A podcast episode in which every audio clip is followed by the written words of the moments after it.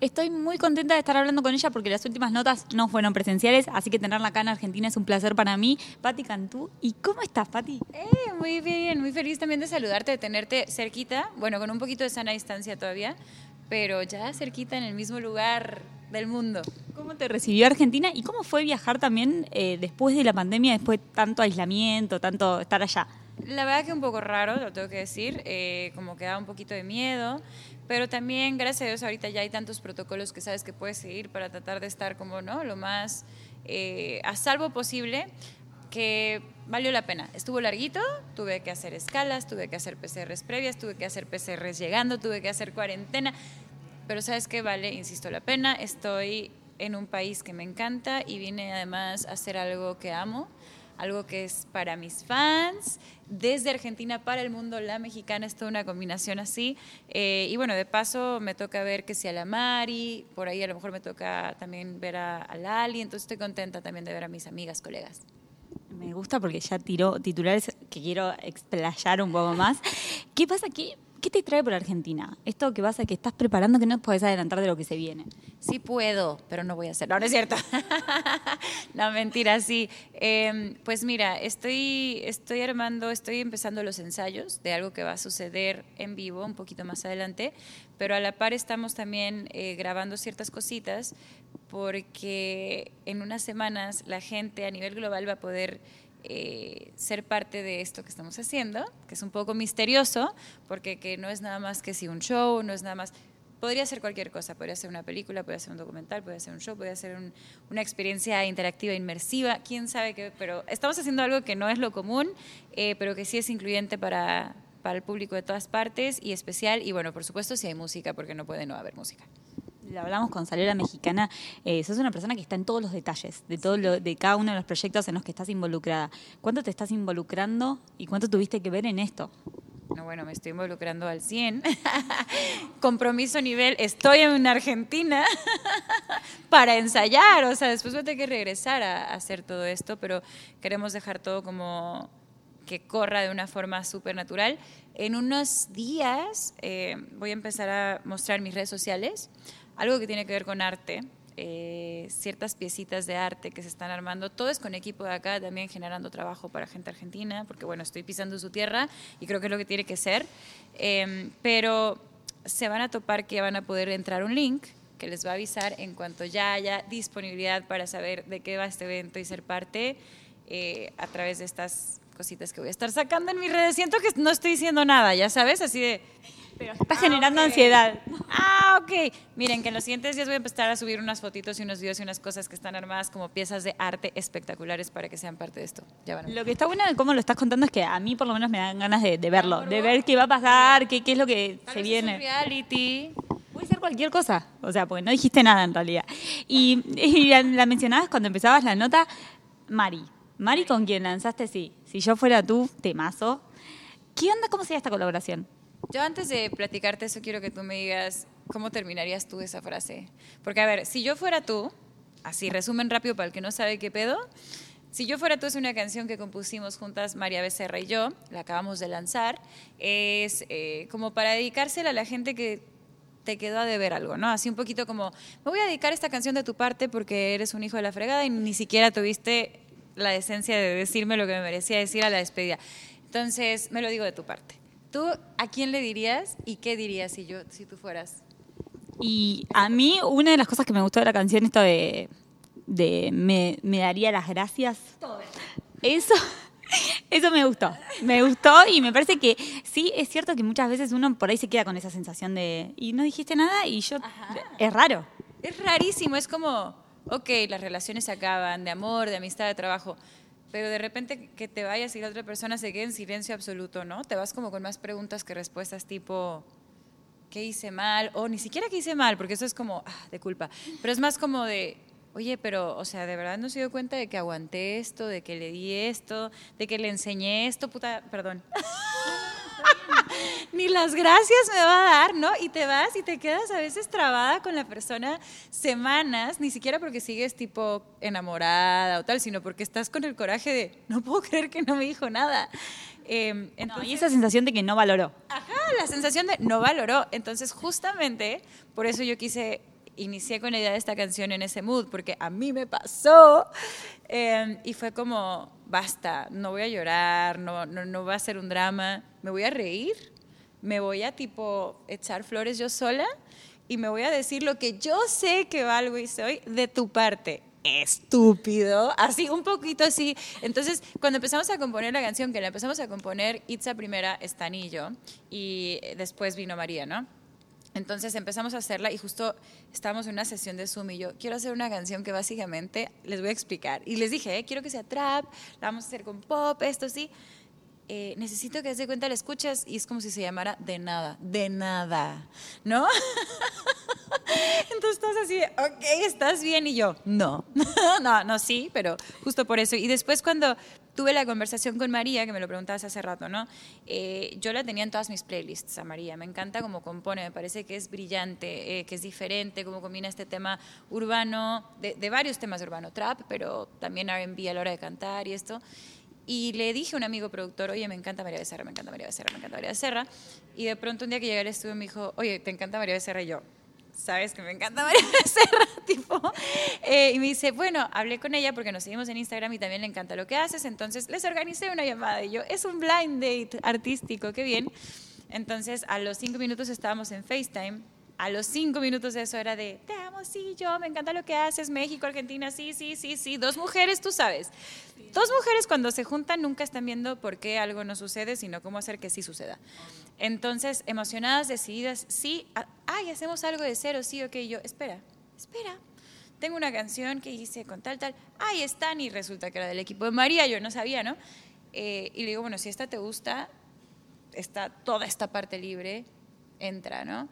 Y al, ratito me encantó, sí, ya listo, tres días estaba listo todo, me sentí tipo empoderadísima porque dije, poderosísima más bien, como que, ok, estoy yendo a mentarle la madre a la gente que no me valoró y tipo es como que tu mejor amigo, como cuando tu mejor amigo te dice, justo eso, él se, él se, lo perdió, tú te salvaste, tú eres mucho más linda, ya sabes, es así. Entonces me sentí como con, con Mario así de, y vino mi amiga para decírtelo también.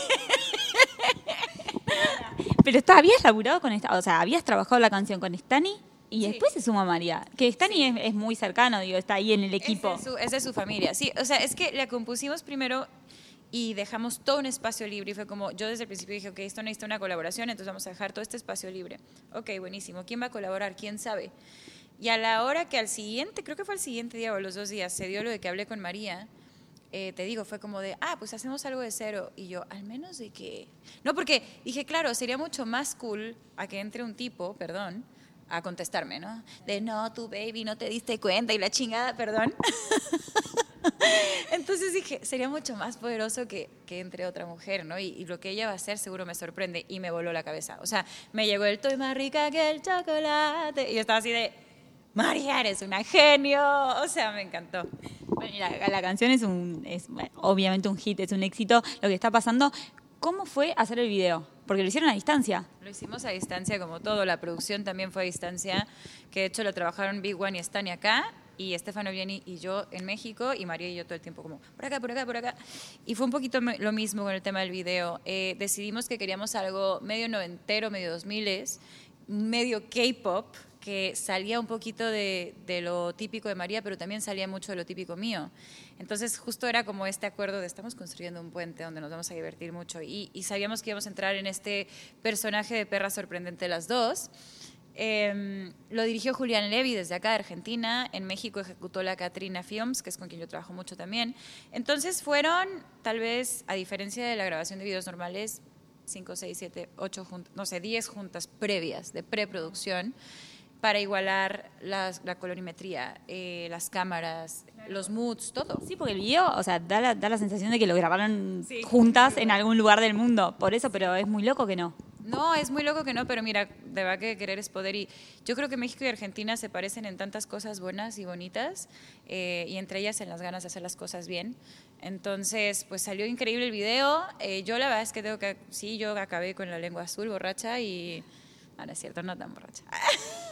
Cada vez que me ven comerme un chocolate, vean mi lengua azul de mi tequila con colorante, pero además de eso, porque aparte de eso, ¿no? Era que, ok, Mari sale con toda la comida. Y entonces yo le decía a Julián, al director, yo quiero tomar tequila porque cuando yo estoy ardida yo tomo tequila. Entonces fueron los tequilitas azules. eh, no era de utilería. No, no, yo me, me lo tomé, se me escurrió todo. Y luego el chocolate era un tema, porque eso no estaba, nada estaba en guion, era como, ahí está tu banquete, date lo que tú quieras, ¿no? Entonces yo, ok, enójate, actúa lo que tú quieras. Me puse yo en dramática, mientras más tomaba tequila, más dramática. Pero había estos chocolates que cada vez que digo yo estoy más rica que el chocolate y me lo como, era otra vez y otra vez y me lo ahora sí que sin albur, ay, me lo metía todo. O sea, si no me alburé, no es doble sentido, pero me aventaba todo el chocolate completo así, ¡up! Y me lo masticaba y paraba en la toma. Yo, tipo, sigo comiendo. Ok, siguiente toma. ¡Otro! Entonces yo creo que me comí como 10. Siento que la pasaste bien en el rodaje. Siento que fue divertido. Súper bien. La pasé súper bien. Las perlas gigantes pesaban un poquito, lo tengo que aceptar. Eso es un paso menos medio mortal. Luego tenía como este tacón encima del, del, sillón que se hundía. Entonces yo así de, me voy a matar. Pero, pero sí me sentí como muy poderosa. Sí sentí que fue un trabajo de sororidad muy cool con María que, quizá mucha gente, a pesar de que se sienta como una canción ligera, eh, sí es una canción que cura, ¿no? Entonces, y que sí es una canción en la que uno se recuerda el amor propio. Entonces, me divertí muchísimo, comí, tomé y le menté la madre a quien le tenía que levantar la madre con mi pequeño corno azul francés de How I Met Your Mother. Ahora, Pati, siempre fue... Todo, todo. Todo. No, igual no sabes hablar tanto de tu vida privada, como que ahora con todo esto. Con esto. No, sabes, llevo muchos años de carrera, yo sé que hay gente que apenas me está conociendo o que no me conoce y gente que me conocerá más, pero llevo mucho tiempo en esto y siendo mujer en esta industria, ganarme la credibilidad cuando yo empecé como compositora, como productora, como ser humano con opinión, eh, costaba, solo por ser mujer. Entonces yo tenía muy claro como, ok, mi vida personal está ahí expuesta en las canciones, pero después en entrevistas no, porque si no, nadie me va a tomar en serio, todo se va a tratar de eso, qué huevo. Pero ahora con si yo fuera tú, voy a hablar todo de eso. No, quiero ser la tapa de todos los chismes. No, mentira. Eh, fue una historia de la que aprendí, sí, pero no fue la historia más relevante de amor de mi vida. Y sí era anecdótica para, para la canción. Entonces me pareció que no, no había daño en soltarlo y dije, de todas maneras ya no nos hablamos, así que no importa. Ahora, ¿todas las canciones tienen un nombre y un apellido? ¿Todas las canciones tienen ahí una historia que, que sucedió en verdad? Más allá de que lo digas o no. Em, la mayoría sí. O sea, a veces cuando compongo para otros artistas, em, no tienen el nombre y apellido de alguien que se relacione conmigo en plan mi ex o tal pero sí tiene que ver con alguna historia que alguien cercano a mí me vino a contar y, ¿sabes? Como, eh, lo digo porque hay una canción que compuse para otra artista mexicana, se llama Prefiero ser su amante, todo este mundo, y esa es tuya, no es mi historia. Em, pero igual son historias que, que oigo, que, que trato de entender, de empatizar desde dónde, hasta del lugar de la villana en teoría, como, como alguien puede justificar lo que está sintiendo y y sin juzgar hacer una canción. Pero cuando se trata de mis canciones que yo canto, que yo canto, ahí sí, eh, sí que tiene nombre y apellido todos, pero seguramente no lo sabrá nunca o solo cuando publique una biografía. ¿Esas personas sí se enteran? Las personas sí se enteran, tanto examores como examigas como tal, lo saben. Eh, a veces me reclaman, sí me ha tocado que me reclamen a veces me agradecen, pero casi siempre me reclaman. No, pero ¿por qué te reclaman? Pues así, plan de, oye, o sea, yo me acuerdo cuando salió, por ejemplo, de la mexicana una canción que se llama como Cuando vuelvas. Eh, y bueno, en el video salgo tipo Westworld pateando traseros, ¿no? Y es así como de, ah, súper furiosa. Eh, y sí, la persona sí me habló en plan así de, oye, pero o sea, como que te quiero, como que te quiero likear lo que estás haciendo y luego me siento súper agredido, no sé qué pasa. Y yo así como de, es una canción, la escribí para superar esto, te quiero mucho, somos amigos, todo bien. Aparte agradecer que no te nombro. Dame las gracias por, no nombrarte. De nada. Si yo fuera tú, así, esto va para todos los que les he escrito canciones. Si yo fuera tú, me daría las gracias todo el tiempo por no revelar tu nombre como se lo hice al pobre de Ted. Ahora, ahora sentí que, por ejemplo, esto que me hablas eh, del camino de la mujer dentro de la industria, bueno, lo hablábamos un poquito el año pasado cuando conseguiste tu título de, productora dentro de las canciones, eh, que habías tenido una charla con el productor como para, mira, me parece que me correspondería. Hoy, ¿Cómo te sentís al respecto con todo lo que está pasando? No sabes que, bueno, en lo personal emocionadísima, porque realmente es, un, es una cosa que traigo en el corazón y en la esencia, el, querer crear. Entonces, eso me abrió oportunidades que no me imaginaba, ¿no? Hoy estoy produciendo para más artistas, Hoy, eh, como parte de She's the Music, obviamente también estamos como creando todas estas oportunidades y becas y mentorships. Em, hoy estoy, todavía no lo anuncio formalmente, pero pronto lo haré eh, como iniciando este tipo sello, por decirlo así, y también editora, eh, para apoyar talento nuevo y desarrollarlo desde este lugar también.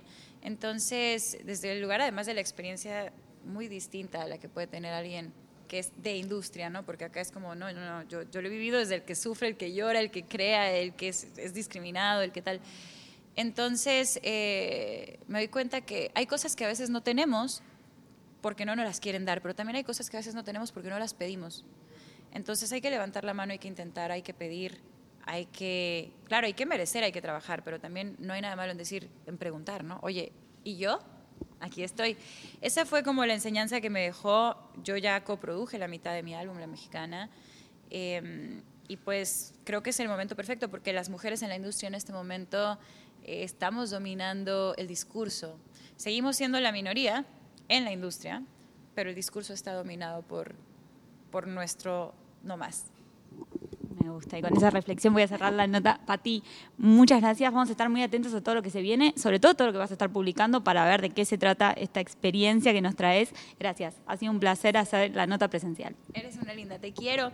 Besos y les recomiendo que se vayan a escuchar el álbum de la mexicana que tiene de todo, incluyendo a la nena de Argentina, María Becerra, en Si yo fuera tú.